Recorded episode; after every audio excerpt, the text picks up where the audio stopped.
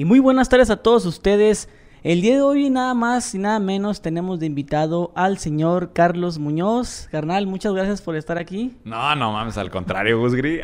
Años de no verte, güey. Sí, unos años. tres, años más o menos. Tres años de que no, ya te, decía que me generaron pesadillas tus videos en aquella época, güey. Pero bueno, ya, ya te veo más madurito, más renovado, güey. Ah, qué bien, qué bien. Bueno, le dije gracias por estar aquí, pero no, yo estoy aquí en las oficinas, en las oficinas de, ¿cómo se llaman aquí? El Instituto 11, este es uno de mis empresas. Ábrale. ¿Y qué, qué hace? Oye, no es humo, güey, de que me vine y toqué mesa y la madre. No, esta es, la, esta es básicamente la empresa que se encarga de manejar mis redes sociales y se encarga también de generar la parte de cursos, eh, todo lo que tiene que ver con la parte educativa de emprendimiento. Ah, ok. En esta empresa trabajan más de 100 personas, ahorita como 150. Eh, digo, para la raza que no sabe qué puedo conmigo y que me vio un video viral, cree que soy yo con mi pinche teléfono, güey. En esta empresa trabajan como 150 gentes eh, detrás de cámaras de todo lo que hacemos para, para el perfil del Master Muñoz. Ah, ok. Bueno, ahorita que dijiste que hay cierta raza que no te conoce, pero te ve por algún video que te pegó y aparte por el look que traes de la barba, los sacos, ¿no? Que es lo que lo que la gente te topa más por eso. Ah, el barbón. La gente a veces así te, topa a veces. El barbón de TikTok, ahora me dicen, güey. Ah, Simón. Entonces, ok, a la gente que no te conoce, ¿cómo qué introducción les puedes dar? Mira, yo soy Carlos Muñoz y hago esto. Yo soy Carlos Muñoz, soy un emprendedor serial latinoamericano. He construido varias empresas. Emprendedor serial, ¿qué quiere decir? Que haces varias empresas. Tengo una empresa de consultoría, la más importante de América Latina en temas inmobiliarios. Eh, se llama 4S Real Estate. Esa empresa tiene más de 300 empleados y está en 20 países. Tengo otra empresa que es este, el Instituto 11, que hace básicamente ayuda a potenciar emprendedores. Y tengo otra empresa que es una financiera que se llama Cero a la Derecha. Además de esas empresas, tengo inversiones en más de 10 negocios diferentes y bueno, un chingo de cosas más. Pero para mí, el término más fácil es emprendedor serial. Y aparte, youtuber y tiktoker. Pues como me dijo el rap, güey, hace un par de semanas llegó un rap y entregar una comida en mi casa, que es tu casa. Ah, este, qué gracias. Y, abro la puerta. No mames, eres el, el, de, el de TikTok, güey. El, eres el de TikTok. Sí, sí, soy el de TikTok. Sí, también el de YouTube y el de TikTok y el de lo que quieran. Ah, ok. Oye, y bueno, ¿qué nos puedes contar, güey? antes de empezar, con ahorita que todo lo que me cuentas. ¿De dónde vienes? Si vienes de carencias si vienes de ya de, bien posicionado. ¿Qué nos puedes contar? Mira. Que, es que suena como mucho éxito todo lo que nos dices, ¿no? Sí. Mucho acá ya, ya que la estás rompiendo, pero ¿de dónde viene? Pero sí, sabes, este, Gusgri, que va a generar un chingo de polémica este pedo. Mira, yo, yo soy, yo vengo de ser el más pobre de los ricos. Ajá, sí. Ese, ese es un problema porque mucha raza dice, ay, no mames, pero tenías para comer y a ver. Yo no fui, o sea, eh, vamos entendiendo que en México hay muchas definiciones de pobreza, ¿verdad? Y hay mucha gente que está en, situaciones muy, muy complicadas. Yo nunca viví una situación complicada que no tuviera que comer, pero sí lo percibía yo complicado de niño. Lo percibía complicado porque yo era el más jodido de la escuela en la que estaba, de la zona en la que estaba, de mi raza de amigos, de todos. Yo era el más jodido de todos.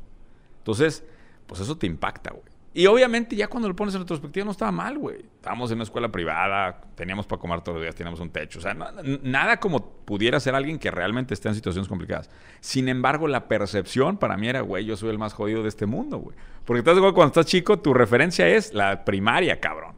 Ese es el mundo, güey. De hecho, ahorita que, hay pandemia, güey, pues los chavos no están viviendo esto, pero ¿a poco no? Llegar a la secundaria, por ejemplo. Primer día que llegas a la secundaria. Puta, ya, ya eres grande, ¿no? Y tu mundo es ese, cabrón. Los, los, los, los de lana por allá, los frescos por allá, los otros por acá, los otros por acá. Los ahí está, güey, el mundo. Y en ese mundo no era nadie yo, güey. no, es ni popular, ni chistosito, nada de eso. No, sí. algo que compensara eso que tú dices. Sí, sí fui un genio. Sí fui un genio toda la vida. Un genio este, de premios de matemáticas, Era líder. De, oratoria. No, me... A ver, quería ser líder. Pero bueno, ahí hay una historia que te puedo contar de secundaria que es muy dolorosa, güey yo fui eh, campeón de estatal de oratoria tres veces. Y yo dije, pues, soy chingón el que habla, el que está al frente, ya sabes, ¿no? Pues dije, me voy a lanzar de presidente de la secundaria. Y me lanzo de presidente de segundo de secundaria. Me lanzo a, ser presidente y, mando a hacer una pinche lona. Carlos Muñoz para presidente. Mi planilla se llamaba Kaiser, güey. Esto es en Querétaro, una secundaria privada de Querétaro, un buen nivel. Un amigo este, me dibuja mi, planilla. ya sabes que los postres de la planilla eran unos perros, unos perros rabiosos así. Éramos Kaiser y Carlos Muñoz. Imagínate lo mal que estaba. Total, voy y, fíjate, lo, siempre fui movido, y voy y consigo por primera vez en la historia de la secundaria un patrocinio de Coca-Cola para que regalara refrescos a toda la pinche secundaria. No nos dejaba en aquella época tomar Coca-Cola por, por niños, pero nos dejaban tomar refrescos de sabor. Oye, güey, la Coca nos mandó gracias a mi gestión, güey. O sea, yo fui, yo, o sea, me senté con ellos, les expliqué que era una escuela importante.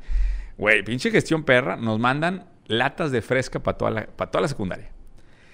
Y el día de las elecciones son dos, dos días. El segundo, el primero, el segundo día no me acuerdo, me, paro y digo, voy a darles un pinche discurso que se mueran. Oye, un amigo muy alto, que era un amigo mío, me, me trepo en los hombros y logro treparme al techo de la secundaria y me pasan el micrófono que se utilizaba para, para este, los honores a la bandera, güey. Güey, me pongo a hablar. imagínate esta escena encima del techo de la secundaria hablando. Vamos a cambiar la secundaria para siempre y va a haber, y va a haber esto. O sea, yo en mi locura, ¿no? ¿Pero si hablabas bien o, o se te atrababa la voz? No, siempre he hablado producto de una obsesión de mi papá por volverme un gran orador, siempre he hablado cabrón. Sí, porque la neta, uno de chavito de que a ti te va a tocar los honores a la bandera el lunes. Y a veces uno de que... Así que no puedan ni hablar, güey. Y todos de, chavitos éramos así, pero dices tú que... Es que mi papá, desde los seis años, güey, me decía, a ver, habla. Y en las fiestas familiares, habla. Y paraba la pinche Navidad. A ver, no vamos a hacer nada hasta que este cabrón hable. Y así fue. Todo el tiempo hablar, hablar, hablar. Por eso llegué a hablar también muy bien. Pero imagínate en la secundaria, un güey cero popular, este, lo trepan allá arriba y se pone a hablar pendejadas, güey. ¿Qué crees que pasa, güey? Que agarran entre todos y las latas de fresca que yo había regalado empiezan a aventármelas, güey. ¿Abiertas o cerradas? todo, cerradas, abiertas, como te imagines, güey. Abajo de ese edificio donde yo estaba trepado estaba la dirección. Empiezan a romperse los vidrios de la dirección. ¿Cómo cuántos alumnos eran? Pues yo creo que eran dos salones por salón, seis salones, multiplica las seis por 30, ponle unos 180, ponle que ahí enfrente había 100 personas, ponle que me habrán caído unas 50 latas, güey. Imagínate eso, güey. O sea, una escena. No, no, no, no, o sea, obviamente pues te proteges, te cuidas, yo, yo yéndome para atrás, pero se empiezan a reventar todos los vidrios de la dirección, se empieza a hacer un cagadero, güey. Y pues nadie sabe quién fue, porque ya sabes que cuando hay una multitud, quién fue, pues quién sabe, ¿no? Oye, me bajan y dirección, güey yo diciendo, yo no tuve la culpa, o sea, yo, yo, no, que tú alebrestaste a la gente, o sea, no, no, no, yo, diciendo, yo no era, oye, pues le hablan a mis papás, ¿no? Este, y pues ya llegan ahí mis papás, oiga, su hijo, miren nada más los destrozos y la chingada que está haciendo. Este, y pues mi papá de que, pues ya, a ver cuánto es y la chingada, pues yo a ver, déjame ver cómo se los pago y la madre. Oye, sale la directora. Y mi papá de que chingón, güey. Eh, ah, neta. sí, de que bien, güey. O sea, ese es el líder y la madre revolcada, haciendo, o sea, para mi papá fue algo bien, güey, de que me veía haciendo, tratando de hacer cosas de liderazgo. Entonces... ¿Y para ti cómo fue? No, para mí fue un evento muy traumático. A la verdad, te avientan 50 latas de fresca en la, en la... No mames, o sea... Pero si sí te dieron una. No. En la cabeza, ¿no? no, no tuve ningún golpe, o sea, no me pegó ninguna físicamente, pero obviamente, güey. Pero eh, te digo todo esto, Gusgri, porque ahorita me preguntan, ¿y cómo es que eres inmune a todo lo que la raza dice ti en redes sociales? Güey, ponte en esa escena recibiendo latazos de tus amigos cercanos, güey. ¿Estás de acuerdo que lo que diga un pendejo metido allá en, vete tú a saber qué pinche estado? Un comentario. En, una, en un comentario, en una cuenta que ni es anónima. No mames, o sea, a ver, güey, métanse los putazos de verdad, por amor de Dios. Oye, ¿y tú que de chavito experimentaste eso? Dices que te dio miedo. Cuando te sacaban pleito, ¿nunca te, peleaste ah, o algo así? Sí, me peleé tres veces. ¿A putazos? A putazos secos, las tres veces perdí. Pero, o sea, ¿en la hora de salida o ahí en el baño? ¿Dónde? En la, el primero fue la hora de salida eh, con un amigo que se llama Felipe León. Le mando un saludo. Hace muchos años de no hablar con él. Este, yo usaba lentes, fíjate, en, en, la, en la primaria. Agrégale más, haz de cuenta el personaje. Y empezamos a... ¿Eras gordito o flaquito? No, pues un poco más gordo que esto, pero sin ser el güey gordo. ¿no? O sea, simplemente estándar, vamos a decir. Pero pues empezamos a... Se arman los putazos y me dicen, quítate los lentes para que no te los vayan a romper. Pues me quito los lentes, no veía ni madres, güey. De repente nomás siento el putazo. Mocos, cabrón. De dos putazos me tiró. sí, ¿para qué tío que Pero era de tu edad el chavillo. Sí, no, no, no. Era, era, era una pelea justa. Era, y reconozco oficialmente mi derrota. Pero tú no sabías pelear. No, no. No, no, güey. A ver, unos niños de primaria, güey. No, no fui No, pues es que habías que... ¿Tú en la primaria entrenabas seguro de box o qué, güey? karate. Ah, no. No, no, no. No, no yo no pues pendejo, sí, es muy común de que, que los, los morrillos de escuelas privadas tienen como una interacción como que se van a karate, a box o... No, no, güey. Pero te voy a decir qué pasó a mí. Yo me lesioné la rodilla a los 13 años. antes, de hecho, de esa ¿Jugando fútbol? No, en un, en un tumbling, cabrón. en un brincolín, como le, no sé cómo le llamas, pero me caigo, salgo volando en una de estas madres. Ya ves que antes no había paredes en estas cosas. Salgo volando de espaldas, güey, giro y, y mocos, cabrón. Con la pura rodilla caigo en el concreto. Madre, se me destruyó la rodilla. Y, y un pedo, me, me operaron. Nunca quedé bien. De hecho, sigo chingado de la rodilla. Por eso no soy nada más eh, deportista profesional.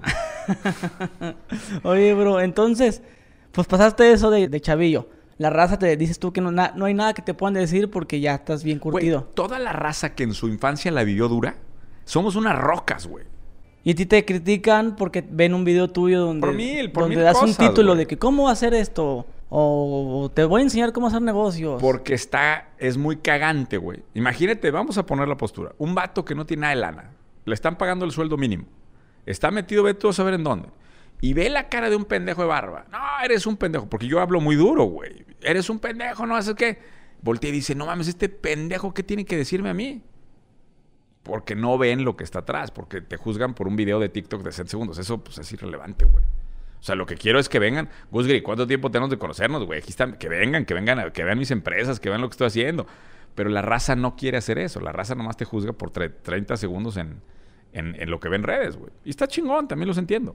Pero, ok, ¿qué porcentaje te critica y qué porcentaje sí, les, sí le interesa saber lo que tienes que decir? Quién sabe, güey. Sería muy buena estadística tenerla. Yo digo que la mayor parte de la gente que realmente me consume le interesan los negocios.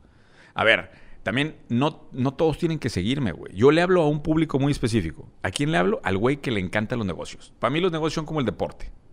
Sí, Hay güeyes que le agarran el balón y pueden estar todo el día jugando fútbol, güey.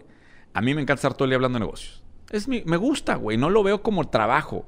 Tengo mi podcast también de ideas de Master Muñoz, que son puras ideas de negocio. Y me siento con mis cuates a hablar, a ver, chinga, chingos de ideas de negocio. Y a eso me gusta, güey. Entonces, la raza que le gustan los negocios se acerca a mí y ve que lo que yo digo hace sentido con los negocios que están construyendo.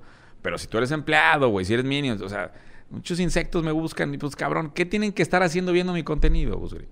Nada, güey. Y se emputan porque les digo que no son, pues está bien, güey, pues es que no eres de la tribu, güey. Mm, ya ves que tú vendes cursos, Sí. ¿verdad? Y exactamente... Un chingo de cosas más también. Ajá. O, bueno, pues normalmente te... Bueno, mucha gente te, te Me juzga asocia. o, o te, o te- luego, luego te relaciona con... Ah, el de los cursos. ¿Verdad? Oye, vendes cursos de, de, pues, de, de cómo emprender, ¿qué más? De- Mira, eh, eh, te- primero te dividiría, tenemos programas de educación híbrida, que esos son los programas más importantes, que quiere decir son programas en donde vemos a la gente a la cara y vamos viajando, güey. Están chingón esos programas. Tenemos una gira que hacemos todo el año y vamos viajando y vamos llegan- llegando a lugares. Y luego, de los contenidos a veces que se graban en esos programas, en otras cosas, vendemos cursos digitales. Ah, Pero y libros también. Y libros y, y mentorías y un chingo. Pero realmente el fuerte del instituto son los programas anuales. Son programas híbridos que, que están hiper chingones. Son de viaje. Pero lo que pasa es que ahí hay 150 alumnos en Mastermind y 700 alumnos en M3C. De una comunidad de 6 millones de seguidores que tengo, si suman las plataformas. Entonces, pues imagínate, güey, tengo 200 güeyes y 6 millones acá, pues no entienden ni qué pedo los otros, ¿no? Pero sí damos cursos digitales también, de marketing, de talento, de innovación, de ventas, de lo que tú de quieras. redes sociales De también. redes sociales, etc. Pero todos, lo- la pregunta que me imagino que te hacen todos es, Carlos, ¿cómo puedo emprender? ¿En qué puedo invertir? Sí, son dos preguntas muy diferentes. La primera, la que más me hacen es cómo le hago para arrancar un negocio sin lana. Esa es la más importante. ¿Cómo arrancar, pero sin lana? Porque todo el mundo dice... Pues "Es está muy cabrón eso, ¿no? No, no, déjame, déjame explicarte, Guzgri. Ahí te va. Imagínate que esto del emprendimiento es un antro. Para ponérselo en términos sencillos. Todo mundo adentro del antro sabes que está poca madre la fiesta. ¿Sí? Como todo buen, buen antro. Y entonces todo el mundo quiere entrar al antro. ¿Qué es lo que pasa? Que solamente 7% del mundo va a entrar a ese antro. Que es el mundo de los negocios. Afuera, 72% de la gente quiere entrar a ese antro. Porque to- 72% del mundo hoy quiere tener su negocio. Entonces imagínate toda la raza en la cadena. Hasta... Imagínate esa cadena. Hasta la madre de la cadena. Y un vato mamón, así tipo Gusgri en la cadena. Imagínense a Gusgri en la cadena ahí. El Popeye Gusgri. el Popeye Gusgri no deja entrar a nadie, güey. Entonces tú estás en la cadena, a la verga, no, no, no me dejan entrar, levantas la mano y la chingada. De repente, de la nada, viene un güey atrás y le abren. Ya sabes, esas veces que estás en la cadena y se abre de repente y le abren a él y a sus dos amigas así que entró. Y tú de que no mames, ¿cómo entró ese güey? Y el de al lado, no, es que tiene lana. Tiene lana. Así me imagino el mundo de los negocios. Es idéntico a eso. Y yo, haz de cuenta que en lugar de pelearme por entrar a la cadena, me fui caminando a la orilla y te metes a un callejoncito que está al lado. Y al fondo de ese callejoncito resulta que hay una puerta trasera. Esa puerta trasera es la puerta trasera que te permite entrar sin lana, sin pagar, sin cover, sin nada al mundo de los negocios. ¿Sabes cuál es esa puerta trasera? ¿Cuál? Los servicios de alto valor agregado. Servicios, fíjate, fíjate, vamos a desglosar esta palabra. Servicios de alto valor agregado quiere decir que yo no te vendo un producto físico, no te vendo nada físico, te vendo un servicio. Pero va a decir la gente, ah, cabrón, pero si yo me pongo a vender limpieza, por ejemplo, pero ojo, ese es un servicio, sí, pero no es de alto valor agregado. Fíjate la combinación de las palabras. en inglés, para la gente que pueda eh, este, entender inglés, pónganse a googlear High Income Skills. O en, en, español, servicios de alto valor agregado. ¿Qué quiere decir? Que si tienes algo tú que es muy valioso, lo puedes vender como servicio, pero bien caro. Vamos a poner el ejemplo más sencillo de todos. ¿Cuántas empresas, Gus Green, no creen, no crees que quieren vender más? Pues todas. Chingo, ¿estás de acuerdo? Sí. Entonces tú puedes agarrar mañana, tú, Gus Green, porque aparte tú ya demostraste que sabes hacer redes sociales, tú puedes agarrar y decir, oye, te manejo las redes sociales de tu empresa. Te cobro 30, 40, 50 mil pesos al mes. Oye, no, no te pagan 30, que te, den 10, güey. Ahora, lo que reté yo, les dije, no, Carlos, es que no puedo vender. A ver, dales gratis, güey, dales un mes gratis. Si no tienes nada que hacer y quieres arrancar, ahí te va. Muy sencillo, te lo voy a poner en tres pasos. Ve y busca, haz una lista de todos tus tíos y amigos de tus tíos y amigos de tus papás que tengan negocio. A todas las demás insectos de empleados ni les hables, güey. ¿Ok? En, filtrame de esa lista a los que tienen negocio. A esos güeyes, que pueden ser 3 o 5 o 20, vas y les vas a decir, oye, te puedo ayudar a que vendas más a través de redes sociales. Te voy a dar un mes gratis. Vuélvete súper experto en manejar redes. No conmigo, con quien quieras. Vuélvete súper experto en manejar redes y ofréceles y diles, el primer mes te lo doy gratis, pero después de ahí te voy a cobrar un igual mensual. Y ahí arrancas con tres clientes así, cabrón, tus tres primeros clientes pagando. Y arrancaste sin lana en los negocios. Y ya te imaginarás lo que van a decir. ¿Sabes qué va a pasar en este video? 150 comentarios de eso no se puede, eso no se puede, eso no se puede. Pero ¿sabes qué pasa, Gus Que de esos 150 comentarios hay un pelado que dice, pues a lo mejor no es tan fácil como dice Carlos, pero ese güey tiene algo de razón. Y ese güey me va a ir y le va a picar seguir a mi perfil. Y después de 10 videos o de 20 videos y después de meterse más en ese mindset va a decir, a huevo se puede. Porque ¿qué es lo que pasa? Que hay un chingo de gente en el mundo que lo que quiere decirte que no se puede y que el mundo está mal y que el mundo se va a acabar y que todo está de la chingada. Sí, sí está todo de la chingada. Pero de esos hay algunos que con lo que hay del mundo de la chingada la estamos reventando. Y lo primero que empieza es empieza en la manera en cómo tu cerebro, en la manera como está cableado tu cerebro para responder a un güey como yo. Porque si lo primero, si tu primera intención fue responderme negativamente a lo que acabo de decir, entonces tu, tu, respuesta es negativa ante una oportunidad. ¿Estás de acuerdo, José? Sí, pero también cuando si alguien te responde algo negativo, pienso que a veces es porque no entienden lo que dices. Sí, estoy totalmente de acuerdo. De que, ah, caray, me perdí. Dijo un lenguaje que no entiendo. Porque ellos están acostumbrados a, ah, quiero emprender un negocio. No, pues déjame pongo una senaduría, déjame pongo una barbería, déjame pongo algo más como principiantes, por así decirlo. Tú como tú que acabas de decir, no, pues un negocio... Nada más que quiero dejar bien claro esto. Porque un negocio, un changarro local, eso que me acabas de decir, los tres son changarros pues, locales. Es, es, que es lo que la gente a veces, cuando dice, no, porque te voy a enseñar cómo emprender, a veces la gente tiene como esa idea, ah, pues me va a enseñar cómo abrir mi puestito de algo, mi tienda de ropa, o me va, o me va a decir cómo tengo que importar de China mi ropa o cosas así. Esos negocios, a ver, Igual son negocios también. Y lo respeto, ¿eh? O sea, te respeto mucho más un güey que ya hizo negocios a un güey que, no ha hecho nada en su vida o se está empleado. Eh, lo respeto. Sin embargo, lo que yo enseño es que esos negocios son muy difíciles de hacerlos crecer. Eso se llama escalabilidad en los negocios. Entonces, quien ya tiene un rato metido en los negocios, te dice, güey, no te metas a esos negocios porque esos negocios no van a crecer. Entonces, te la vas a partir, vas a trabajar un chingo por un negocio que no va a crecer. Y la mayor parte, no digo todos, pero la mayor parte de los changarros locales ¿sí? Llámese la barbería, el restaurante, todos estos negocios changar locales, no escalan a la velocidad. Y entonces ahí viene el pendejo que en comentarios dice, ¿y McDonald's qué pedo? es que ya, ya he pasado por esta, ¿eh? ¿Y McDonald's qué pedo?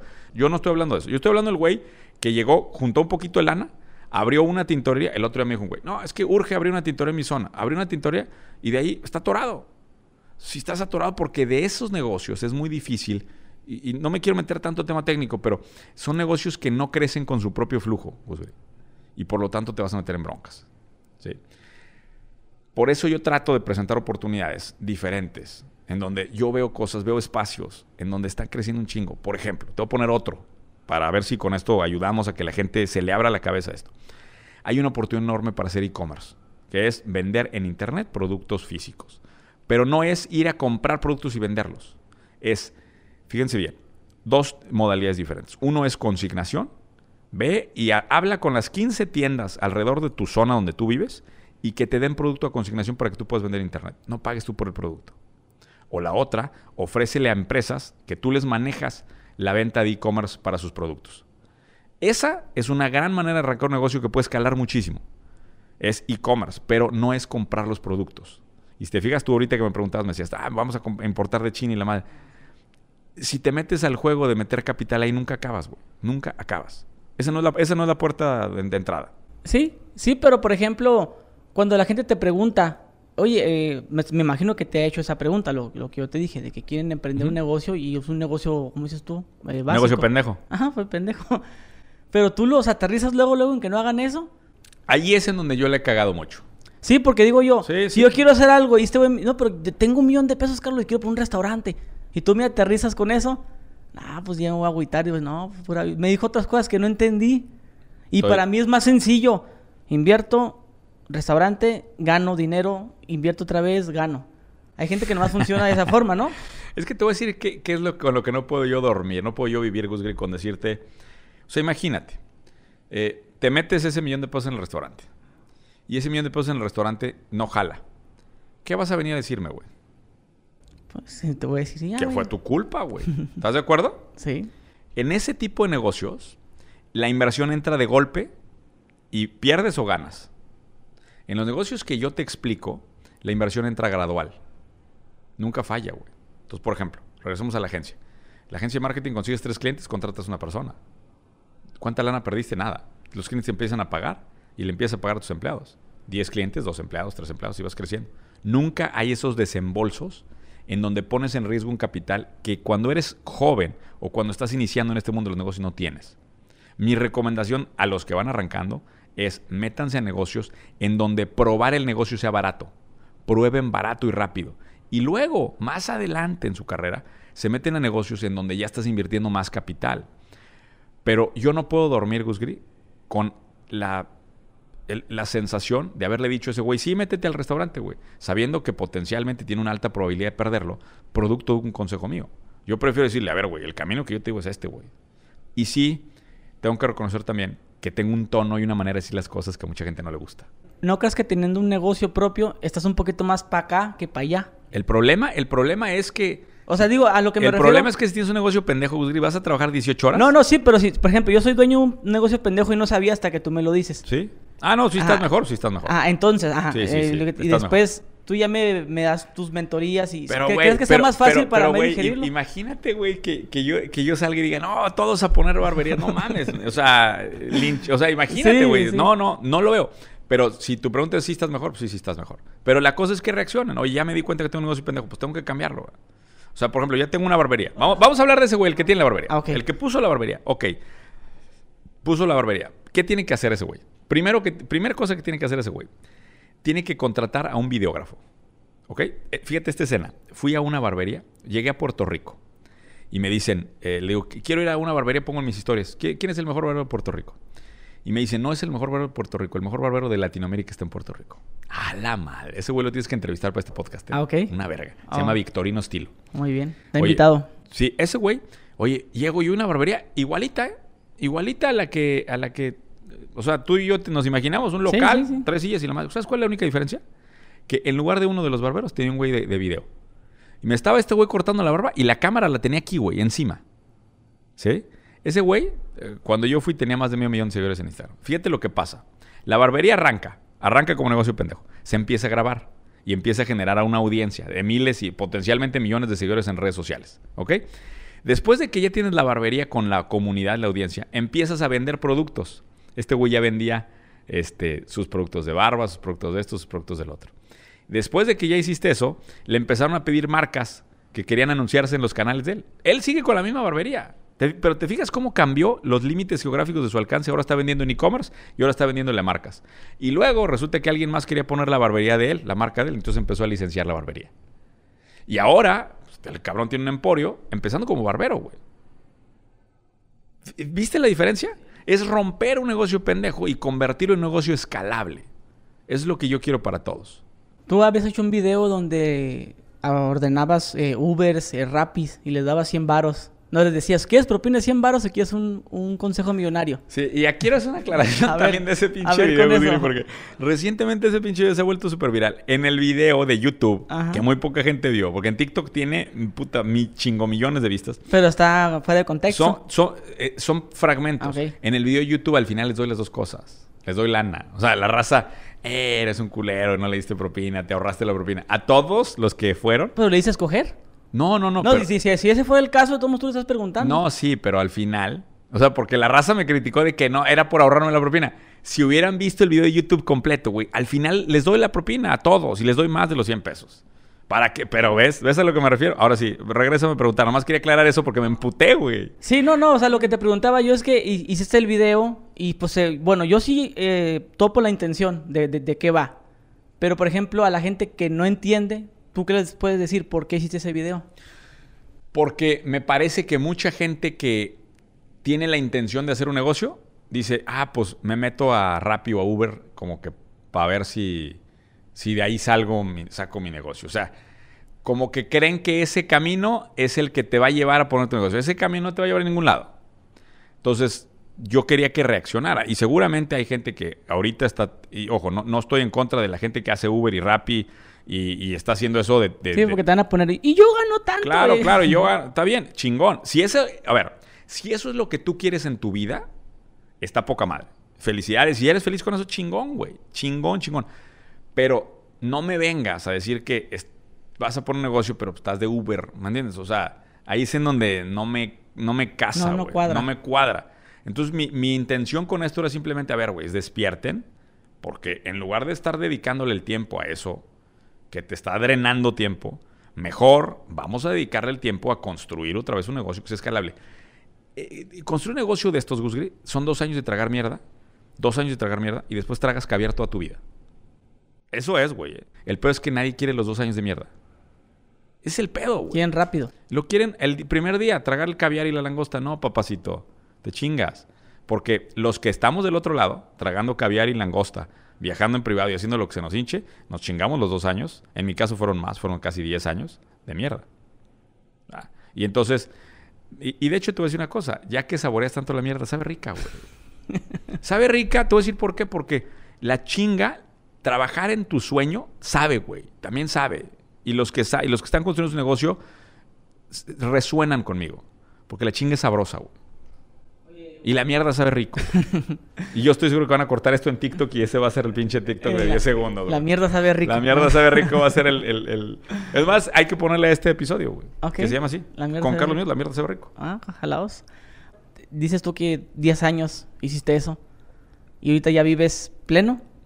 Todavía estoy... Todavía me quedan unos años. Todavía un- una, una cucharadita le das nomás. Sí, todavía... Yo tengo una frase mía que, que es la frase que me caracteriza, que dice, aún no eres quien vas a llegar a ser. Seguro la, seguro eh, la has tú me diste un libro. Ándale. Ajá. Pues ahora viene... eh, por cierto, ahorita te damos el nuevo. Pero Ah, esa frase de aún no eres quien vas a llegar a ser refleja un poquito cómo me siento todavía. Yo creo que aunque ya logré bastante, todavía le podemos sacar dos vueltas de tuerca más. Y todo, y mi gente sabe cómo soy. Trabajo un nivel muy cabrón. Me sigo desvelando por mis negocios, sigo acá, pero siempre cuidando mucho el balance con mi familia. Siempre muy centrado en, en- en hacer las cosas bien también con mis hijos. eh, y en tratar de lograr todo, o sea, ganar en todas las canchas, güey. Pero si eres feliz. 100%, güey. Pleno. ¿No me, no, no me ves cómodo, güey? Sí. No me veo... O sea, la Pero, neta... y en- y en el- yo estoy súper cómodo en mi piel, güey. Pero en el trayecto de los 10 años. Ah, no, no. Si eras feliz. No, no, no. Por supuesto que no, güey. No. Por supuesto que hubo Estabas años... acomplejado. No, no acomplejado, güey. Lo que pasa es que tuvo años muy difíciles. Mira, te voy a platicar. eh, eh, el- la empresa de consultoría, que fue en la que, en la que logré desarrollar pues, todo ese, ese know-how, en donde aprendí cómo hacer un negocio grande y demás, hubo un momento en donde teníamos trabajos, muchos proyectos fuera de México. Yo me trepaba un avión lunes a las 6 de la mañana, el Monterrey, Panamá, y de ahí viajaba Lima, Colombia y normalmente alguno de Centroamérica, tres países en una semana. Llegaba a mi casa viernes en la noche puteado. Porque el vuelo, el vuelo último de Panamá a Monterrey era, llegaba a las 12 de la noche. Imagínate esa semana, güey. Pártete la madre en tres países diferentes. Ahí de consultor y la chingada, y aquí y allá y viajando. Tuve unos burn, estuve muy cerca del burnout, estuve muy cerca y, y cometí muchos errores en el camino. De hecho, en uno de esos errores fue que yo no estuve cuando a mi mujer le dijeron que mi hija que falleció venía con un problema, una cardiopatía congénita. Yo no estuve ahí, cabrón. ¿Tú sabes lo que es eso? Y lo que, lo que, el error en mi vida que representa eso. Mi mujer aquí haciendo su, su eco, este, embarazada de una niña, contentos, y le dicen en el eco, oye, ¿qué crees? Tu hija tiene una cardiopatía congénita. Y yo de viaje. Yo de viaje haciendo crecer el negocio. Claro que si me dices que fui feliz, no fui feliz, güey. Y cometí muchísimas pendejadas que espero que otros emprendedores no cometan, güey. Por eso estoy tratando de cortarles el camino. Lo único que quiero es eh, bajarles, o sea, que no, que no pasen las chingadas que yo pasé, que hagan, agarren los atajos para que no tengan que sufrir todos los años que yo sufrí en ese proceso de crecimiento. Yo ya lo viví, Gusgri, y me equivoqué en muchas cosas. Y, y te voy a decir algo. Mi mujer me centró muy cabrón. Muy cabrón. Yo me hubiera descarrilado, yo me hubiera, o sea, me hubiera perdido, güey. Te pierdes en muchísimas cosas, te pierdes. Pero ese caso en concreto, güey, y también mi hija, me ayudó muchísimo a bajarme, güey. Y te platico lo de mi hija porque yo dejé de trabajar un periodo de tres meses para detenerme por el caso de ella. No sé si sabes lo que es una cardiopatía congénita. Una cardiopatía congénita es cuando tu hijo trae una alteración del corazón que no le, va, que no le permite funcionar bien. Cuando nos enteramos de esto, esta cardiopatía congénita es... Eh, pero estaba en el vientre. En el vientre. En el vientre, pero desde lo detectan desde con un eco, o sea, te detectan desde que viene. Y nos detectan una condición que se llama tetralogía de Fallot, que son cuatro pequeñas, pequeños cambios que hay en el corazón. Y fíjate una cosa, Gus Gray. Los chavitos que nacen en el Seguro Social con esta condición, ¿qué crees que le dicen en el Seguro Social? Bye. Lléveselo a su casa a morir.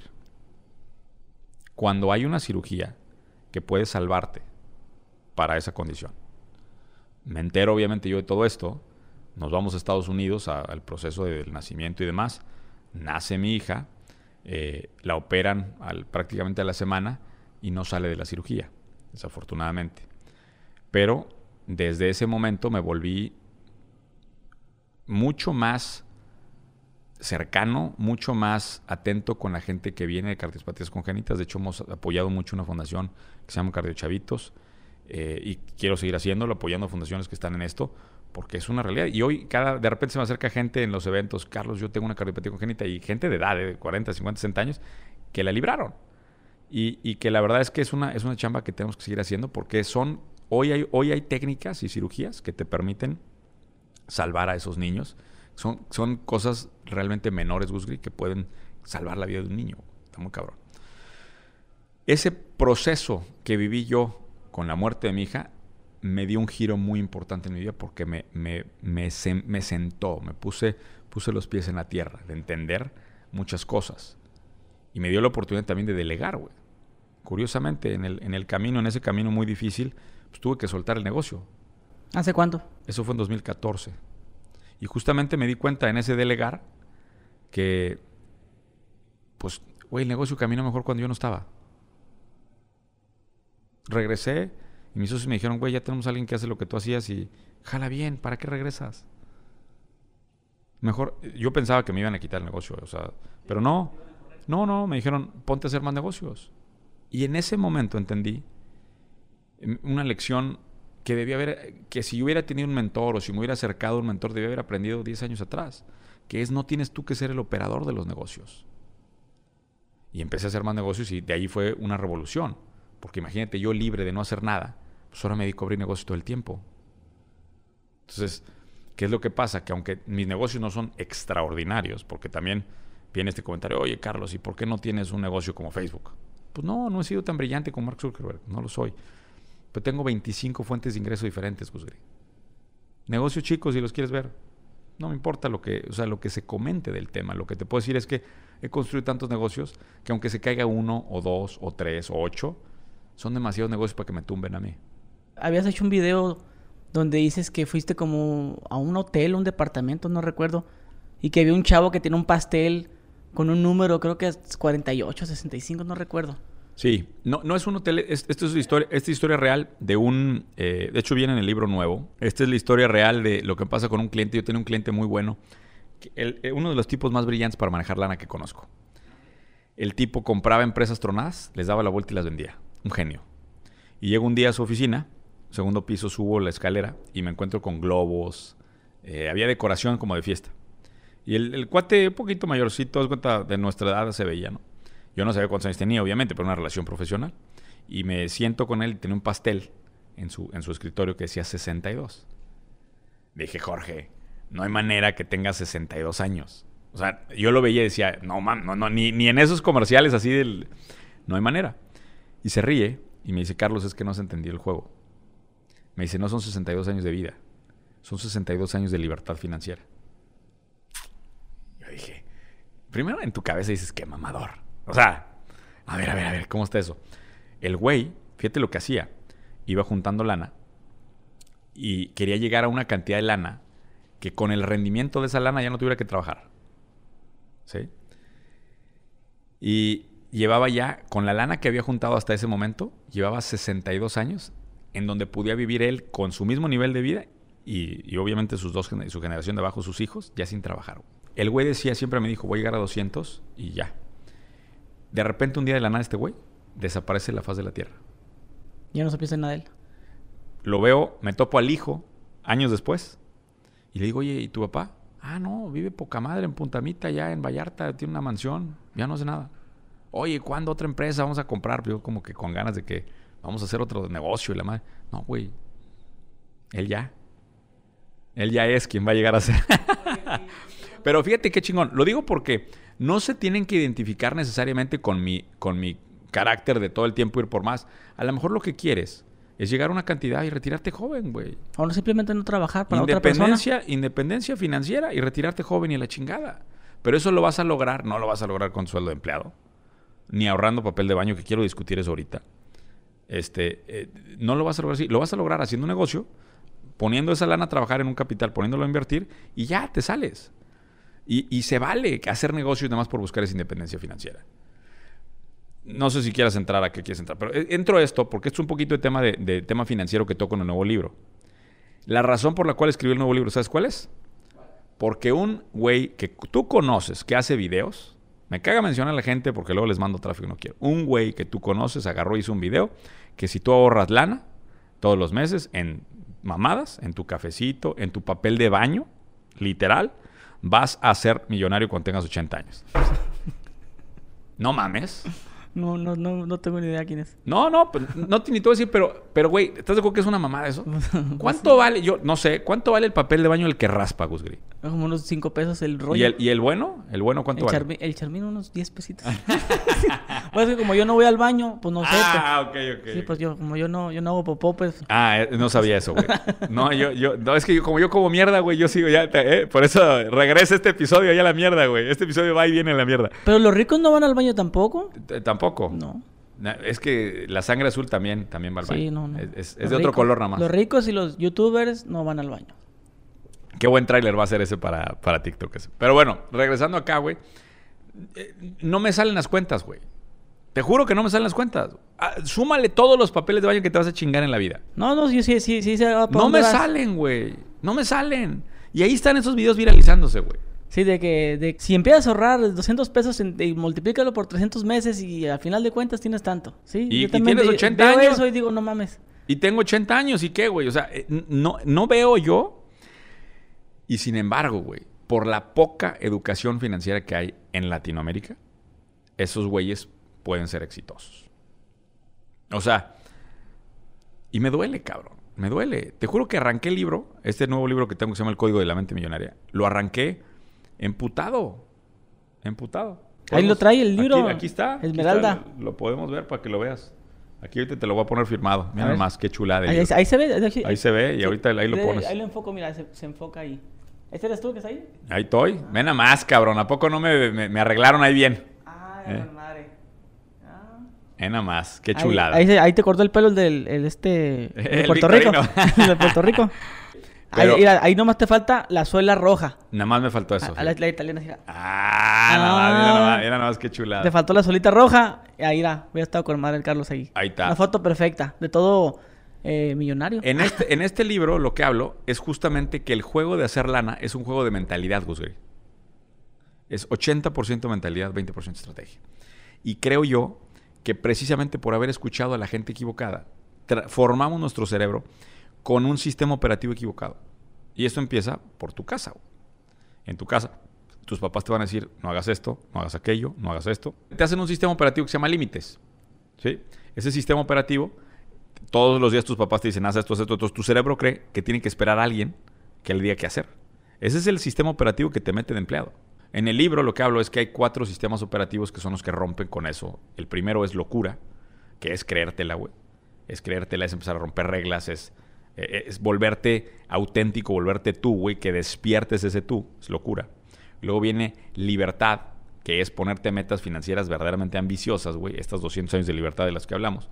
Luego viene liderazgo, que te vas a dar cuenta que para lograr eso necesitas tener un chingo de gente a tu alrededor para que ellos sean los que te ayuden. Y luego viene el legado, que es qué es lo que estás dejando en el largo plazo de las cosas. Y para la gente que me critica también que dice que todo es dinero, es porque no ha leído mi libro. Me doy cuenta que no ha leído mi libro. Porque en mi libro, el capítulo de lana es el 2. El capítulo importante es el 3 y el 4. Liderazgo y legado. Primero leanse el libro completo, cabrones. Antes de decir que yo lo que pienso es en lana. No es lana. No es lana, es libertad, es liderazgo y es legado. Y ese es el tema. Con madre. Y te voy a platicar una anécdota que platico en el libro, eh, que me gusta mucho para, para tu comunidad, que es una comunidad diferente a la mía. En una Navidad, yo estaba muy chiquito, llegó mi tío Roberto, un tipo que es emprendedor. Eh, bueno, era porque ya falleció, pero un tipo brillante, uno de los, de los que realmente sacó a la familia adelante. Y traía una charola de dulces. Iba con los niños, con mis primos, y les decía, agarra un dulcecito. Y entonces, pues, mi primo agarró un dulcecito, otro primo agarró otro dulcecito y llegó conmigo. Oye, llega conmigo la charola y ¿qué crees que hago, Gusri? Que le digo a mi tío, Toyo, Toyo. Me dice, agarra un dulce. Le digo, no, yo quiero Toyo, Toyo. Toda la charola. Y mi tío, que aquí es donde viene la gran diferencia. Un güey empleado, un güey con, con el mindset equivocado, hubiera dicho, no, niño, no se puede. Usted agarra un dulce. ¿Qué crees que hizo mi tío? Me dejó la charola completa y me dijo, Toyo, Toyo, aquí está. Y él de ahí en adelante me dijo el Toyo Toyo. Él me decía, cuando crecí, me decía Toyo Toyo. Fíjate cómo te van cableando, güey. ¿Ves la diferencia? Entonces, la mentalidad, este recableado de muchas cosas mentales, tiene que ver con convertirnos todos en ese Toyo Toyo, güey. Que ese es un proceso que cuesta, güey. Pero arranca cuando te das cuenta que puedes ir por todas, güey. No, no hay que andar, ay, si me va bien en los negocios, me va a ir mal acá. Me va bien acá, me va a ir mal acá. No, cabrón. Te puede ir bien en absolutamente todo lo que hagas. Toyo, toyo. Nada más que tienes que ir por la charola completa de dulces, güey. Y la raza no quiere eso. Y quieren, como dijiste la canción, como los Minions. Oye, pero ¿Podemos, ¿Podemos poner la rola de los Minions para empezar el, capítulo o no? Oh, sí. Tengo una rola de, reggaetón para la raza, para la raza que la quiere escuchar ahí en Spotify. Busquen Carlos Master Muñoz. Tengo seis rolas. Oye, pero por ejemplo, ahorita que hablamos de trabajadores. Por ejemplo. este, tú, ¿qué consejo le puedes dar a un empleado? Para que haga mejor su trabajo, porque al final de cuentas, si eres emprendedor, lo que quieras depende de, trabajadores. No, a ver, es que, es que hay que, hay que dividir. Eso, eso acá rato me dicen, pero hay que dividir. Sí, pero por ejemplo, lo que tú digas es, eh, sé más eficiente, si te piden algo. No, no, no. Tú no das esos consejos. No, ahí te van los consejos que yo doy. A ver. Adentro de los empleados hay dos categorías. Están los minions. ¿Qué, ¿Qué venden de los minions? Los minions es un empleo que no tiene iniciativa, ni decisión, ni liderazgo. Ok. ¿Ok? Y están los líderes. ¿Ok? Oye, este, ¿cuál es lo que les digo a la gente que trabaja conmigo sobre este tema? Porque cada rato me dicen, Carlos, ¿y cómo tratas mal a tus empleados? No, señor. Yo trato a mis empleados de poca madre y les digo, miren, aquí los únicos que les va a ir bien, así les va a ir cabrón, son a los líderes. Entonces tu chamba es, cuando estás de minion, todos tenemos que pasar por esa fase, tu chamba es reventar los resultados para que te podamos poner en la banca para que llegues a ser líder. Pero esa es una empresa como las mías, que valoran el intraemprendimiento. Eso es cuando dices las palabras es que luego no entiende la raza. Intraemprendedor es un güey que es empleado de una empresa, pero que él se encarga, se responsabiliza de un proyecto o de una unidad de negocio completa y genera resultados para el negocio. Yo he hecho ganar muchísima lana a mis líderes, pero también tengo empleados que pues son empleados, ¿verdad? O sea, tengo una señora que hace aquí la limpieza, que la quiero mucho, pero pues es empleado, o sea, es un niño, no, no puede, no podemos aspirar más. Entonces, nada más a todos los que estén en este camino, que quieran crecer dentro de una empresa, tengan claro que el crecimiento es para los líderes. Y mientras tu sueldo y, tu compensación no esté vinculada a un resultado, no podemos hablar de ese liderazgo. ¿Has sentido que la gente se ha ofendido cuando hace esos comentarios? 100%. Por ejemplo, ahorita que hiciste tu eh, esta empleada doméstica, la, la que hace la No, limpieza. no, aquí la, la- la persona Sí. que tú hablamos aquí en la oficina, la, la persona que hace la limpieza, pues bueno, es una persona que hace la limpieza, ¿verdad? Ese es su trabajo y es su trabajo. Ahora, que de ahí se acerque conmigo. Pero y- sí, pero un trabajador directamente se ha ofendido contigo. Te ha dicho, te ha hecho un comentario. No, Porque la gente se lo pregunta. No, porque pues ya ves que hiciste lo de, los- el- de la canción de los Minions.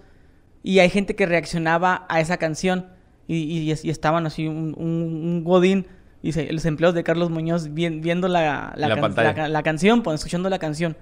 E- Esa empresa ya, la empresa de 4S no lo opero yo y me dijo mi socio, que es el director general, que creo que una persona renunció por esa canción. No mames, Sí. neta. Sí, sí. Mira, la gente que me conoce sabe que utilizo estas palabras. Pero ¿crees que está bien ofenderse como él? ¿Crees que estuvo bien renunciar? Pues no hubiera hablado conmigo. Pero ¿qué, qué solución le hubieras dado? Te hubiera dicho, eh, ¿dónde está tu camino a ser líder? ¿Qué me estás haciendo? ¿Qué estás haciendo tú en este momento de iniciativa y de decisión para realmente brincar al siguiente nivel? Un emple- Fíjate lo que te voy, a, contar otro, otro, otro momento en mi carrera que fue importantísimo. Llego un día a mi oficina de la empresa de consultoría, abro la puerta de mi oficina y había tres güeyes ahí metidos. Ah, chinga, pues esta es mi oficina, ¿qué hacen estos güeyes aquí, no? Me paso para atrás, era un lunes, llegué bien crudo ese día, me acuerdo. Y, llego igual y llegué medio mal y pues me metí a la oficina equivocada. Hoy doy paso para atrás. No, si era mi oficina. Me meto y les digo, oigan, ¿y ustedes qué pedo? Este, eh, eh, ¿Qué hacen aquí o qué? ¿No te llegó el correo de recursos humanos? Yo, no mames, ¿cuál de recursos humanos? ¿Qué chingados mandan? Los recursos humanos mandan puros cumpleaños y mamadas. No, no, no. No, en serio, te mandamos un correo explicándote esto. Yo, chinga, entonces voy con los recursos humanos. Y le digo, oye, ¿qué pasó en mi oficina? Abre el correo. Entonces abre el correo de recursos humanos y veo el correo. Y en el correo, un líder, fíjate lo que es esto, se le ocurre inventar una idea de negocio nueva a este líder. Y en esa idea de negocio nueva iba a contratar oficinas, iba a gastar. Él, mis líderes operan con libertad absoluta. Y se pusieron a hacer un análisis de cuánto tiempo pasaba en la oficina y pasaba ocho horas al mes. Entonces dijeron, oye, Carlos pasa ocho horas al mes, mejor agarramos su oficina. ¿Sí? Y nos ahorramos, creo que 30 mil pesos, que era entre equipo, oficina de, rentas y lo que tú quieras más. Y ese güey, solo, sin tomar una consideración mía, agarró, contrató a las personas, armó el proyecto y me corrió de mi propia oficina. Eh, vi la justificante, llegué y dije, agarren la pinche oficina, güey. Eso es un líder que toma iniciativa y decisión sin necesidad de alguien que le diga qué hacer. Si tú eres un cabrón que estás engrapando hojas porque tu jefe te dijo ponte a engrapar hojas, eso no es vida para nadie. ¿Estás de acuerdo que no es vida, Gus? No, pues no, no es vida, pero ¿qué consejo le puedes dar para que pueda ser mejor persona? Toma iniciativa y decisión con las personas con las que estás y busca una posición en donde te tu compensación sea directamente relacionada al resultado que tú estás haciendo. A ver, un ejemplo. Un ejemplo, no vayan a empresas grandes. Vayan a empresas chicas, empresas startups, empresas que están creciendo, en donde puedes relacionar directamente el resultado al talento de una persona. Que pueda resaltar. Que pueda resaltar y que pueda medir. Porque ahí vas a tener una trayectoria de crecimiento muy rápido. Y esto es una para chavos esto es una tentación importante. Fíjate, cuando te gradúas, normalmente las empresas grandes te pagan más que las empresas chiquitas. Porque las empresas chiquitas no pueden pagar. ¿Sí? Y aquí es donde está, se meten a las empresas grandes y ahí se quedan engrapando hojas toda su pinche vida. Y no sales de ahí, güey. En cambio, te metes a una empresa chica y le dices, ok, está bien, te aguanto este sueldito, pero si yo doy este resultado, me pagas más. Si conectas tu compensación a un resultado variable y tienes ese liderazgo y tú solo te metes y tú solo lo haces, la puedes reventar. Y hay gente de mis, de mis líderes que se meten un dineral, un verdadero dineral mes con mes, porque están demostrando los resultados. Y yo cada seis meses, Gus Gris, convoco a unos bootcamps en donde invito a la gente, ¿quieres trabajar conmigo? ¿Tien- ¿Crees que tienes madre de líder? Vente conmigo. Pago muy mal de inicio. Y también me han criticado mucho con eso. ¿Por qué? Porque yo contrato a los chavos que nadie quiere contratar. Yo no, yo no me fijo en tu currículum, yo no me fijo en si tienes... eh, Yo no me fijo en nada, güey, más que en tu actitud, en cómo llegas conmigo.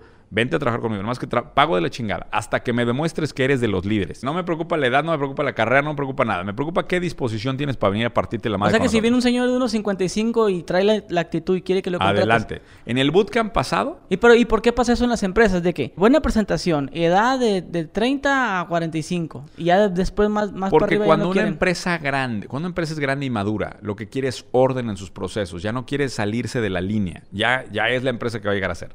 Y también los tatuajes y todo eso, ¿por qué? Es una pendejada eso, eso es una pendejada. En, en las empresas mías, fíjate bien, Gus Gris, no hay esos protocolos, no hay horarios, güey. No hay horarios, güey. Pregúntale qué hora llegaron hoy. Ah, No hay horarios, güey. A ver, ¿a qué hora llegaron hoy?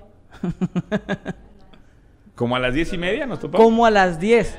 Diez No, y media, no hay horarios, güey. Ese- Hay gente que ni está aquí en la oficina hoy. O sea, es que como dicen como a las 10, no, pues yo, bueno, yo cuando trabajo en una empresa no puedo decir como a las 10, tienes que llegar a las 7 No, y un no, minuto después esas son- esas son te la- quitaban esas- el, el- el bono de, Esas son las de- de puntualidad. esas son las empresas grandes que matan gente. Mat- te, te matan la vida, güey. ¿Por qué crees que toda esa gente está tan enojada conmigo? Porque trabajan en una de esas empresas y ya les sangraron la vida, güey. Están viviendo en un, en un lugar. Me mand- el otro día me manda un mensaje, güey. Carlos, ayúdame, por favor. Mi jefe es un pendejo. Ya no aguanto esta vida. A ver, güey, ¿quién es el pendejo, güey? ¿Quién es el pendejo aguantando un jefe que, que es un pendejo? O sea, na- nada más, na- nada más, ¿estás de acuerdo conmigo o no estás de acuerdo? Sí, sí, sí. Sí, yo también lo- cuando empecé Pero dile, a- Gusgri, para que te chinguen a ti también, güey. Si tú tienes un jefe pendejo y llevas cinco años en esa vida, ¿Es más pendejo tú? ahí está. Ahí está. Ya lo dije, ya Sí, lo dijo Gusgri. pues es ¿eh? que sí, porque- No, no, no, es que este va a ser el mejor TikTok de mi canal, güey. Ya lo dijo Gusgri, no lo dije yo, güey. ¿Qué haces ahí? Te pones en, la- en el sol. ¡Ey, el sol está bien caliente! ¿Y qué haces ahí? Es lo mismo que digo yo. Ponte, ¿Por qué no te pones en la sombra? Pues me llegan mensajes de esos todos los días, güey.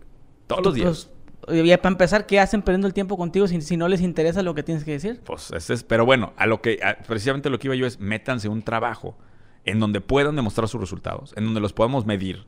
Y si no tienes miedo, dale. ¿Sí? Y entonces vente conmigo, sí. Y sí, estoy de acuerdo y me critican porque yo acepto talento muy joven y los voy desarrollando. Joven, o pero los voy desarrollando, yo, los voy creando. 80% de los líderes que tengo yo, Gusgri, son de escuela mía. Es decir, que empezaron conmigo de prácticas profesionales. Así. 20% nomás los contraté y ya venían de experiencia en otras empresas. Eso está muy cabrón, güey. ¿Qué empresa se da el tiempo de desarrollar a ese nivel a sus líderes? Esa es la chamba. No lo quieren hacer. Oye, ¿y tú querías ser eh, empresario o no sé? O bueno, ¿cómo te catalogas tú? Empresario, Ah, emprendedor. Emprendedor serial. dicho. Serial. Serial. Eso Y, quiere y decir. no te molesta la palabra emprendedor. No, al Hay contrario. muchas personas sí le como que no les, no les gusta esa palabra, emprendedor. Mira, te voy, Es a que decir, eres muy emprendedor. te voy a decir cuál es la diferencia. El empresario voltea y dice, por ponerlo en un contexto, dice, tengo un negocio y tengo que ordenarlo y tengo que hacerlo así cuadrado y esto hacemos galletas y no salen más que galletas de este tipo. Esos negocios sí funcionaron en alguna era. ¿eh? El, el mundo de hoy, el mundo de hoy es volátil, incierto, complejo y ambiguo. Es un mundo muy diferente. Es un mundo en donde tienes que innovar a una velocidad, Gusgri, que si te quedas parado, güey, la competencia te chinga, güey. O sea, también hay que poner esto en contexto. El nivel de competencia que hay en los negocios hoy es el deporte de más alta competencia del mundo, güey. El nivel de competencia está muy cabrón. Entonces tienes que moverte a una velocidad. Eso quiere decir que tienes que estar inventando negocios nuevos todo el tiempo. Eso quiere decir que tienes que aventarte nuevos negocios. Por eso yo me llamo emprendedor, no, empresario. ¿Por qué? Porque mi trabajo es sacar los nuevos negocios. El negocio de, el negocio de cursos, güey, por decir, por ponerlo en contexto, en 2019 no facturaba nada. En la pandemia reventó y ahora ya estamos en otra cosa. Hoy estamos abriendo un montón de negocios en Estados Unidos, que Estados Unidos está bien caliente. Y así voy, voy buscando el siguiente negocio, el siguiente negocio, el siguiente negocio. Ese trabajo es lo que me permite a mí siempre estar sólido, porque siempre voy un paso más allá. Yo siempre voy un paso más de donde van todos. Ahí voy, por eso soy emprendedor. Y muy recomendable a todos. Yo tengo un podcast que se llama Ideas de Master Muñoz, donde lo único que hago es aventar ideas de negocio todos los jueves. Todos los jueves ideas de negocio. Ideas de negocio, ideas de negocio, ideas de negocio. Eso está cabrón porque te ayuda a sacar negocios nuevos todo el tiempo. Ese es, eso es la- el trabajo del emprendedor. No paramos. Y ahorita que ya agarraste fama, ¿pensaste en ser famoso o, o querías nomás ser? Yo, yo te- hay, hay un, hay un concepto, hay un concepto, Gusgri, eh, en, en el mundo teórico. Yo a mí me gusta mucho leer. Lo que tú y yo tenemos se llama microfama Somos famosos en un círculo. en un nicho. Entonces, para mí está poca madre porque yo voy en la calle y se acerca alguien conmigo y me dice, Carlos, no mames, este, una foto y la chingada, yo tengo este negocio. gusta eso? Sí, me encanta. Me encanta. Y siempre que me ven en la calle, salúdenme y, y siempre me platican sus negocios. Está chingón. ¿Y si te ha pasado que te platican un negocio que, ay, no, me chingas? No, sí, y les digo. ¿Y los ver, aterrizas luego, luego? No, ¿O no, tú, les, "Ah, digo, sí, les digo, mira. márcame"? No, le digo, vente a un curso porque sí te veo medio fuera del hoyo, güey. Sí, les digo, güey. Vente a un curso para que empezamos a pensar igual. Pero fíjate, ¿sabes qué es lo curioso, Gusgri? Que cuando hay un hater, nunca me encuentro un hater en la calle. Todos están en las redes sociales. Y- y tengo un chingo en redes sociales, pero me encantaría este, encontrarme un güey en la calle que me diga, a ver, güey, es un pendejo. Me encantaría platicar con él. A ver si le- Debatir. pues platicar con él. De hecho, tuviste un debate con un chavalo, ¿no? ¿Sí? Con Diego Rusarín. Correcto. Mira, ¿Y eh, qué pasó con la- eso? Larga historia, güey. Larga historia. Yo llegué muy cansado de ese debate. Me puse un pedón con Alejandro Fernández una noche antes. Eso Ok. ya lo he platicado. llegué cansado y al día siguiente tuve una agenda de trabajo completa. Cuando digo completa, eh, clases en la mañana. Yo, yo doy clases, obviamente, en los programas míos. Yo di clases. Este, tuvimos una sesión con inversionistas, luego tuve una comida con mis miembros Mastermind, luego tuve una, me fui en helicóptero a una junta con un socio que tengo, regreso. Y luego me pone una entrevista una hora con Carlos Moret. O sea, imagínate un día donde dormiste tres horas. Y a las 11 de la noche de, ese día, güey, sin dormir una pinche siesta, sin aventarte una siesta, me sientan a, Diego, que es conocido mío. Ah, Pero, ya se conocían. Sí, sí nos conocíamos. Porque parecía ahí como que era el primer encuentro. No, nos conocíamos. Sin, que te dijera, oye, el vato lo, veo todos los días, pero sí lo ubicaba y sé que es un tipo, es un tipo brillante. Pero es un tipo que a mí me molesta mucho porque transmite mucha negatividad en redes. En la persona no es así. O sea, tú lo conoces como persona y no es así, güey. Pero en redes dice un chingo de cosas negativas, güey. De que todos estamos jodidos, de que el mundo está bien jodido, de que, o sea, todo está mal. Según él, todo está mal. Y pues obviamente tiene su contenido es de corte socialista. Entonces, pues, ¿qué te dice un socialista, güey? Que pues, pues no hagas negocios, güey. Básicamente no hagas negocios. Yo estaba muy cansado. Este, y, pues sí, la verdad me enojé. Perdí todo el debate. Me dicen, ay, no reconozco. Claro que reconozco, güey. Vale madre. O sea, yo estaba muy cansado. Pierdo, o sea, me enojo. Y en el enojo, pues le empiezo a decir pendejadas, güey. Pues como te pone ahorita, te pone un cabrón que te empieza a decir pues le, empieza a reventar. Yo, yo no soy el que me va a guardar las cosas. Ay, sí, no, tú tienes. Pues no, güey. Eso es. Y, pues obviamente, ante mí, nunca se enojen en una negociación o discusión. Las ventajas que traemos es que tenemos cámaras, ¿no? Entonces, pues tenemos cámaras, todo eso salió al aire. Y pues bueno, salió un carácter fuerte que yo tengo. Que si te has dado cuenta, Gus tú me conoces, güey, pues eso es de siempre, no es nuevo. Y a mucha gente le molestó. Pues digo, eso soy yo, así soy. Y, esto, digo, todos los que estamos expuestos en redes nos puede pasar. En algún momento lo vamos a cagar. ¿va? Y sí, pues denle la vuelta ¿Y te diste cuenta que ese mismo día te diste cuenta o el día siguiente? ¿Sabes que ese día nadie se dio cuenta? Hasta que lo viste. No, no. De hecho, lo vimos y no, no te das cuenta. Pero ¿sabes qué pasó? Que estos güeyes tenían un, armado un equipo de poca madre. Tenían armado ya preparados memes. Hicieron lives al día siguiente. O sea, pinche maquinaria chingona. Post debate. La maquinaria. O sea, y eso te voy a decir, aprendí muchas cosas de ese debate. Pero eh, esto me lo dijo un analista político, después un analista de crisis que me dijo, mira, güey, pasó esto. Los debates no se ganan en el debate, los debates se ganan post-debate. Y yo, yo, yo no tenía ninguna estrategia, porque para mí era, era como una entrevista ahorita, güey. O sea, una entrevista más, pues no pasa nada. Estos güeyes ya habían preparado toda una maquinaria para, para el post-debate, güey.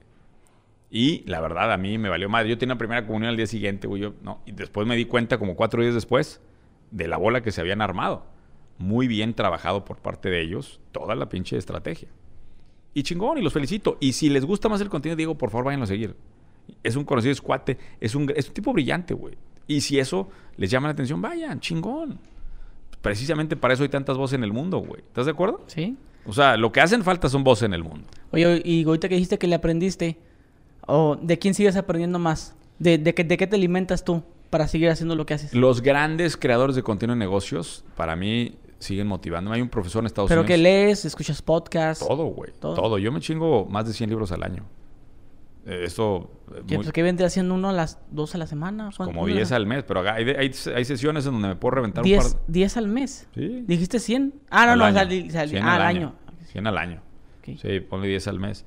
Y, y podcast... Sí, que viene siendo como dos a la semana, pues, más o menos. Más o menos. Es que, hay, es que hay en una sentada, por ejemplo, en una sentada, unas vacaciones, puedo tumbar 3, 4 libros en un fin de semana. ¿Te gusta mucho? Cabrón. Y me lo puedo chingar un libro en 4 horas, güey. Un libro de 100 páginas técnico. O sea, cuando lleguen, o sea, cada rato me preguntan, Carlos, ¿cómo las para escribir libros? Pues tengo 12 libros escritos, que es otra cosa que la gente no sabe. No soy el de TikTok. Si me preguntas quién soy, soy autor de 12 libros, güey. Pero eso, pues como la gente no lee, vale madre, ¿verdad? Pero lean 100 libros y después de leer 100 libros escupes uno. 100 libros de lo que te interesa tu punto y vas sumando tu punto de vista. Entonces, eh, ¿qué te puedo decir? Que consumo muchísimo libro en físico me gusta el papel, me gusta sentir el papel. También podcast. Eh, ahorita voy cambiando. Mis mentores van cambiando con el tiempo. Ahorita estoy escuchando mucho a un profesor que se llama Scott Galloway, que me parece un tipo brillante, brillante en muchos sentidos. Eh, y voy cambiando y voy encontrando, de repente me clavo con alguien. Hace unos meses fue James Altucher, otro tipo gringo. Casi todo lo que lo escucho, lo escucho en inglés. Eh, y estoy preparando también ya mi primer libro, el, probablemente el décimo tercero eh, que va a ser en inglés, mi primer libro en inglés. Yo estoy ahorita, eh, quiero enfocarme mucho más en la comunidad hispana de Estados Unidos, eh, que es en donde está el mercado importante. Y por eso tengo que empezar a hacer mucho más contenido en inglés. Y, y- y por eso ojalá que después nos toque hacer un podcast en inglés, güey. Tú que eres de frontera, güey. No, the next, yo the no- next one. Ahí sí el inglés te la debo, no the- te lo ando the- manejando muy one- bien. The next one should be in English, by the way, my friend. Sí, yo no, no te lo ando manejando ahorita el inglés. Ah, bueno, próximamente. Un 20, 30%. Yes. Próximamente. Oye, carnal, no, pues muchas gracias aquí por el tiempo. Sé que a la gente le va a servir mucho lo que dices. Y pues ahora sí que dime, ¿qué le puede decir la raza? No, me despido diciendo mi nuevo libro está, a- a- acabamos de lanzarlo. Este, el El código de la mente millonaria. Si no me conoces y... ¿Que viene y- siendo cuántas páginas? Pues como 200 y cachito, 200. Ah, cuatro horas se lo Sí. Este, si, si no me conoces y quieres acercarte a mí, ahí están mis redes, obviamente, Master Muñoz. Pero échenle un ojo al libro. Échenle un ojo al libro eh, completo. Y, ya que termine el libro, ya tienes una percepción mucho mejor, por lo menos de mí. Es un buen libro para empezar, libro de, de- mentalidad. Y tengo otro libro que recomiendo mucho para los que ya estén metidos en negocios. Se llama 11 mentiras de las escuelas de negocios. Un gran libro. Trae muchos conceptos que les van a ayudar a ver a la manera cómo veo yo los negocios. Con eso te dejo, Gus Gris. Órale, raza, pues ya saben, ahí lo siguen en las redes sociales a Carlos.